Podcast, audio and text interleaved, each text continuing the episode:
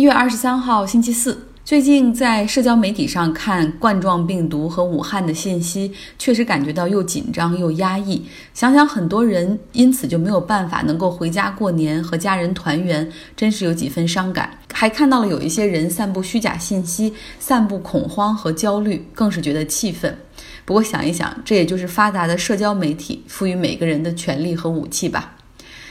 节目开始，先来关注。美国首富、全球首富贝索斯，他和沙特王储本·萨勒曼之间的事儿。最早两个人之间的关系是，你来美国，我招待你吃饭那种关系的朋友。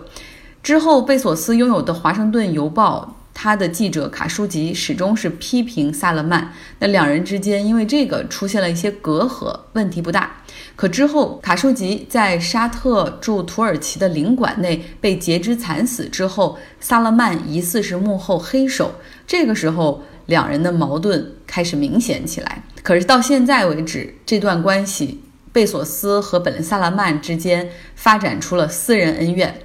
此前呢，美国有一个花边小报爆出了贝索斯的婚外情，甚至还有非常露骨的 WhatsApp 短信的截屏，这让贝索斯非常的丢脸。那究竟到底是谁黑到了他的 WhatsApp 里面，能够获取大量的这样的信息呢？事发之后，贝索斯把自己的手机给了一个网络安全公司来进行分析，发现他的手机是在2018年5月份的时候被黑客黑入，病毒源。是本·萨勒曼王储给贝索斯在 WhatsApp 上面发了一个视频。现在这个私人公司的报告已经转给了联合国的人权专家，后者他们发表了声明，要求对本·萨勒曼进行调查。那沙特外交部也是表示否认，而且坚决批评。有时候想想，这个沙特的王储本·萨勒曼也不容易啊，想干点什么事儿，基本上都得自己亲自上阵。当然了，因为他想黑的是首富。在首富的朋友圈里的沙特人，想必可能也只有本·萨勒曼一个人了，所以只能他亲自出马。来关注特朗普的弹劾案，昨天参议院开会一直开到了凌晨两点，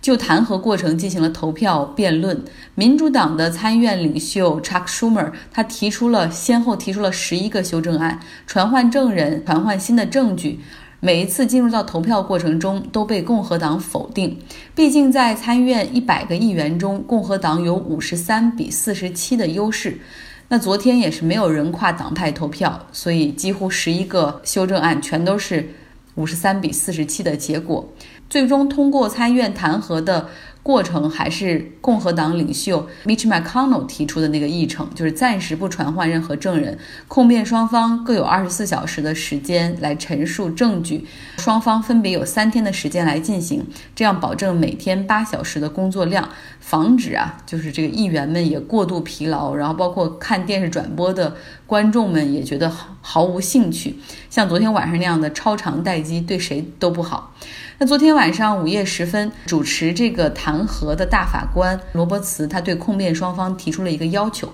希望他们能够清楚自己在做什么，知道自己在哪里，要注意言行，尤其在陈述证据的时候，要避免那些没有意义、无关紧要的。Pettifogging，哇，这下子 Pettifogging 说出来之后，大家都不知道他说的是什么意思，所以这个词儿在今天火了，被大量的搜索。这个词儿的意思就是说，在那个时候，律师们总喜欢陈述一些细小的细节，其实对案件本身并没有特别大的推动帮助，但是他们不停的揪着这些细节不放，是因为他们按小时收费嘛，就是来耗大家的时间来赚钱。所以罗伯茨说，请这个控辩双方都不要来 pettifogging 这个词儿，在十九世纪用的比较多，那现在也是彻底被他带火了。今天的弹劾是民主党控诉人的举证时间，他们来陈述观点，列举为什么特朗普要被革职，同时呢，他们也一再的陈述引入新的证人和证据的重要性。那特朗普本人也是从达沃斯回来了，他在 Twitter 上也是火力很猛的各种喷。来看意大利吧。今天我其实主要很想讲一下意大利。意大利政坛非常有戏剧性，他们的五星运动领袖德马约宣布辞职。这个三十三岁的德马约算是五星运动的一面旗帜。两年前在意大利的这个大选中，带着这个反传统的政党获得了百分之三十三的选票，成为议会中的第一大党。但是啊，在这个周末，意大利北方的一个地区就要进行地区选举，这个时候他却选择了辞职。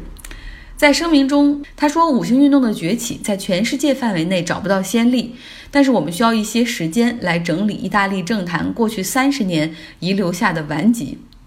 虽然辞去了五星运动党的领袖，但是他还会继续在联合政府中任职，来担任外交部长。不过，从他的辞职，很多人都已经明白了，五星运动的这个时代可能就要终结。北方地区的选举会在周末进行。现在民调结果显示，这五星运动非常糟糕，而那个真正的反移民的党，之前和五星运动闹掰的北方阵线势头强劲，甚至之前有一些议员从五星运动辞职来加入了北方阵线。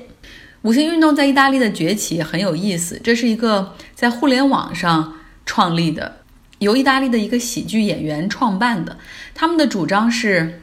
很混杂哈，就是混杂了各种党派，左和右的全都有。就质疑欧盟的合法性，反对欧盟扩大权力，反移民，反对全球化。但同时呢，他们也融合了一些这个 Green Party 绿色党派的一些想法，要提倡环保主义，也提倡要给低收入更多的福利支持。主张让人们都参与政治，因为政客不应该是一个全职工作，参与政治的成本应该很低，大家都应该参与。路径是互联网，他们和传统政党真的有很多区别，也不好界定它的左右。选民们当时看到了这种想法，然后包括在 Facebook 上的互动很激动。五星运动先是赢得了罗马的市的选举，然后他们去当了这个罗马市的市长，控制了罗马的议会。然后之后的这个大选中呢，他们也成绩也不错，但是因为没有任何政党愿意和他们组，所以他们就就没有能够在在之前的政府中有所任职。